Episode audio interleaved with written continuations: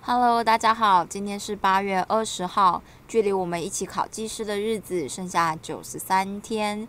昨天出了两个名词解释，第一个是流沙，第二个是隆起，所以我们就先从名词介绍开始吧。隆起呢，我是在基础工程的浅基础设计与开挖分析这个章节找到的。那我们都知道，人为构造物通常就是放在地上。那这些地其实就是由大地材料，像是土壤跟岩石组成的。可是土壤跟岩石呢，其实它的强度不会有人为的那种钢筋混凝土那么强。那为了确保我们的建筑物载重能够被这些土壤承受，而不会土壤压坏之后建筑物就整个大倾斜，我们要确保它有足够的承载力。所以在确定建筑物需要基础之后，除了基础的设计之外，我们要进行开挖的分析。开挖分析的目的就是确保在施工的过程中，在开挖时不会遇到一些问题。那其实像隆起就是其中一个会遇到的问题。不过首先我们先来说明一下什么是浅基础，什么是深基础。深浅基础呢，是依据建筑物它本身的深度跟宽度的比，就是深度除以宽度的大小来定义的。一般来说呢，就是看你地平面以下到底有多深，除以这个建筑物有多宽这件事情。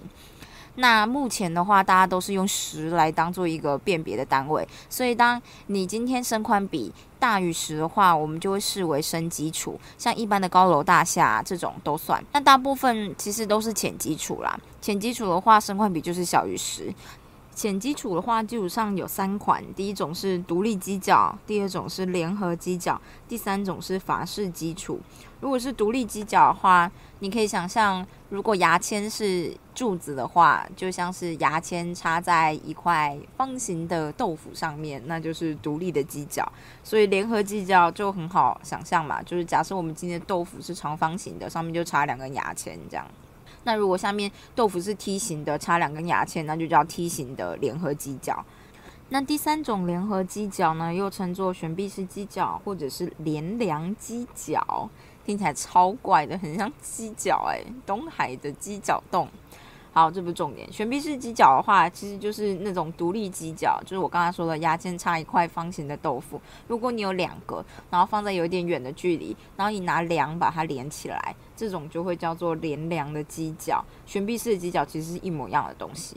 这样，那第三种的浅基础呢，就是我们比较常用的，叫做法式的基础。法式的基础的话呢，你可以想象比较像是。我们的基础，我们的混凝土比较大，像板豆腐那样，所以你就会在上面可能插个三乘三的牙签插上去，平均的插上去。它的基本上的定义就是，呃，这个板豆腐其实就是承载数根柱子或是整个结构载重的大混凝土，这个东西其实就称为称为法式基础。哦，另外他有说，如果你法式基础呢，是借由挖除。基础的土重就是有点是原本有土，但你把土挖掉，然后你只是要抵消部分或全部的结构载重的时候，那我们会称为补偿式的基础，或者是浮筏式的基础，就是 floating foundation。我在看之前的书的时候，就发现已经有点好笑的事，就是在确定基础埋入深度的地方。因为就是基础埋入的深度的大小会影响基础的稳定性嘛，可是它也会影响施工难易跟造价的高低，所以在保证安全可靠跟使用功能的前提下面呢，我们就应该选的越浅越好，因为这样子越省钱也越好做。然后我们就来看看前基础的设计步骤喽。第一个部分当然是资料收集啊，资料收集就是包含到底有多大的地可以盖，然后这个地方的地质到底长什么样子啊，还有你可能有多久时间吧，这样。然后第二个步骤就是决定基础的形式，第三个步骤就是确定基础埋入的深度。这些都是要依据你上面准备要盖的结构物到底是使用功能是什么，然后它的重量可能是多少来决定的。然后第四个部分比较重要，就是容许的承载力估算，所以你就可以看一下到底这些土，你现在这个地方要盖的地方，它的土层的种类，还有你像你估计的这种基础的形式，有没有办法达到它的容许承载力的条件。那容许承载力的话，这边就主要分两个。第一个当然就是，如果你这个地方是粘土的话，怎么办？粘土的话就是以塑性为主嘛，反正你就要算它的剪力强度，然后看一下它到底有没有办法承受这样子的力。然后再检核这个东西，就是粘土就是会呈现嘛，所以就是你就算一下它有没有超过容许的呈现量。那如果是沙土的话，或是粒状的土层的话，因为这是浅基础，那地下水位可能会比较高，而且我们的基础宽度可能相较于是是比较小的情况之下呢，这个承载力还是就是这个承载力还是有剪力强度下去做控制的哦。但是你要同时计算一下粘土层的状态。我觉得好像都是出这边吧，是不是？然后设计的第五个步骤的话，就是你要确定最后的尺寸嘛。所以你你估算完容许承载力之后，你就再看一下到底我们最后决定是哪个基础尺尺寸，然后你再检核一次它的稳定性跟呈现量。然后第六个部分就是配筋喽。这个部分的话，你就是要满足抗紧跟抗弯的要求。这个部分的题目好像从来没有做过诶。我刚刚发现我已经讲了快要五分钟，然后都没有讲到容器。总而言之，隆起呢，它是在开挖底面的稳定稳定分析的地方出现的哦。我们依照内政部的规定哦，就是挡土式的开开挖，挡土式的意思就是原本有土，你把它挖掉，然后先把它挡住这件事情嘛。总言之，这个开挖过程中呢，需要做稳定性的分析跟检核。检核的项目分成几项，第一项是灌入的深度。然后第二项是塑性隆起，隆起在这边。第三项是检查会不会有沙涌，第四项会不会有上举，第五项就是要看一下施工各个阶段的整体稳定性分析。所以呢，这边就有一个出现一个隆起的分析跟处理的对策。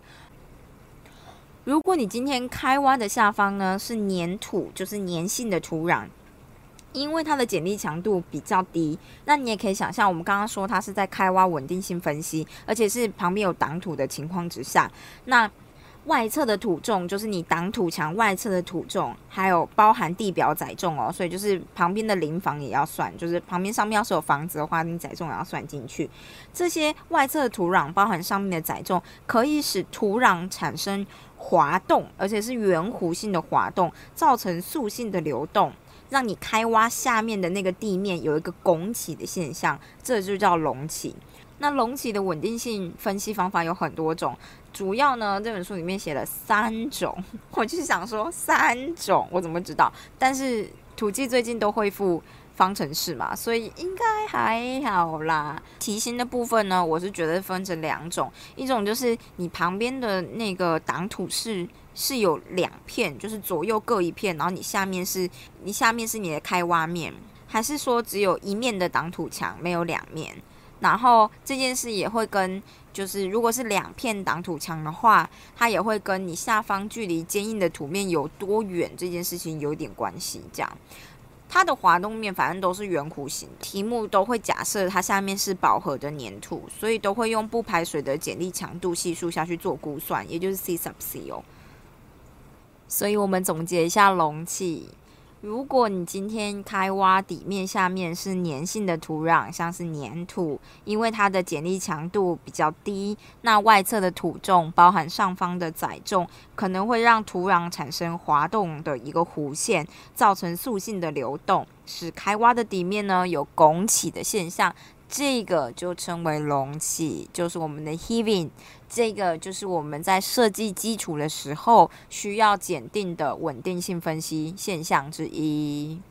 话说第二个名词解释的流沙呀，我是真的好像没有特别看过诶。而且我觉得那个时候讲流沙的第一个想法，我好像就把它想成沙涌吧。沙涌就是跟上举是类似的东西，这件事也是跟开挖稳定性分析有关哦。刚刚的涌其实说开挖面下方它是粘性的土壤，也就是粘土哦。那如果今天开挖面下方是沙土的话，可能也会发生类似的事情。那如果是沙的话呢，就可能发生的就是沙涌或者是上举这两个东西。主要是，如果是沙子的话呢，都会跟水有关，就是跟你的地下水位面啊有点关系。这样，所以如果是沙土，你要更稳定的话，那你就长期抽水，一定是能增加它的稳定性。但这里都不是流沙呀，所以我来找一下流沙在哪。流沙听起来真的非常像电影里面在沙漠主角会掉进去啊，不是主角是要领便当的人会先掉进去，然后他就领便当的一个画面。而且我刚刚查到最后，就发现它的流沙后面有个挂号叫做 quicksand，这个东西就是沙涌诶。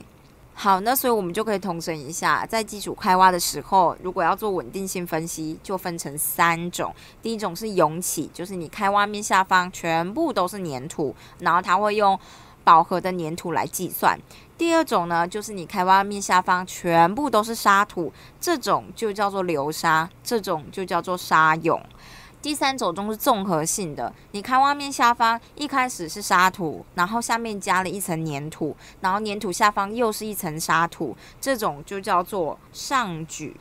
所以刚刚流沙也就是沙涌，跟我们的上举下面都是一开始有沙土，而且通常都是评估当临界状态，我们的土壤有效应力等于零的时候，会不会发生什么事情？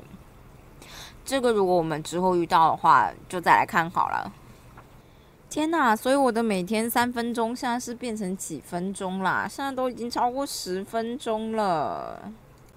不过今天还是要出名词解释，我们就一样出一百零六年，就是水利工程的大地工程学，也就是名词解释年的第一题：逆向坡是什么？顺向坡是什么？剪裂带又是什么？RQD 是什么？铝琴漏水试验，完全一点印象。都没有的这个东西不知道是什么，然后政策折射法是什么？水利的部分的话，就出一个水利工程的考题吧。它的我想出的是一百零八年，也就是去年考的。我觉得防洪好像蛮常考的。总之，它的考题是讲防洪的措施呢，是指防止或者是减轻洪水灾害损失的各种手段和对策。它包含防洪的工程措施以及。防洪非工程的措施是说明何为防洪工程措施，并至少举出三种防洪工程的措施，分别深入说明其达到防止或减轻洪水灾害损失的原理。以上哦，这个二十分哦，明天就来解决这两个问题吧。我觉得这样这个频道有点太知性了，所以还是要参加一些废话。所以来分享一下我今天发生的悲剧。我今天呢？把我的 AirPod 的左耳呢弄丢了，也不是弄丢，一个完全不小心。他在我坐电梯的时候，我就突然听到他快没电的声音，我就想说啊，那赶快就是把它收到我们的充电盒里面。结果呢，就在这个瞬间，电梯门开了，我的 AirPod 就掉下去了。我在掉下去的过程中，那速度就时间的流逝真的会变慢呢。我就想说。拜托，千万不要掉到电梯的夹门的那个缝那边。但是我就亲眼看到它就这样掉掉掉在那个缝上面。我心里想说，完蛋了，门要是一关起来，或是这个电梯只要稍微移动，我的耳机有可能就会直接掉下去，掉到电梯井里面。那我想说要怎么办的时候，电梯就稍微动了一下，就门准备要关起来那个瞬间，它就动了一下。但是我的手其实还按在开门键上面。这些都不是重点，重点就是我就在这个瞬间想说啊怎么办？然后我看了一下那个门，再往下看，我就看不到我的 AirPod 了。我就觉得这个世界真的是有墨菲定律诶。我决定今天就总结在这边吧，总结在这个世界上最不公平的墨菲定律了。就这样，再会了各位。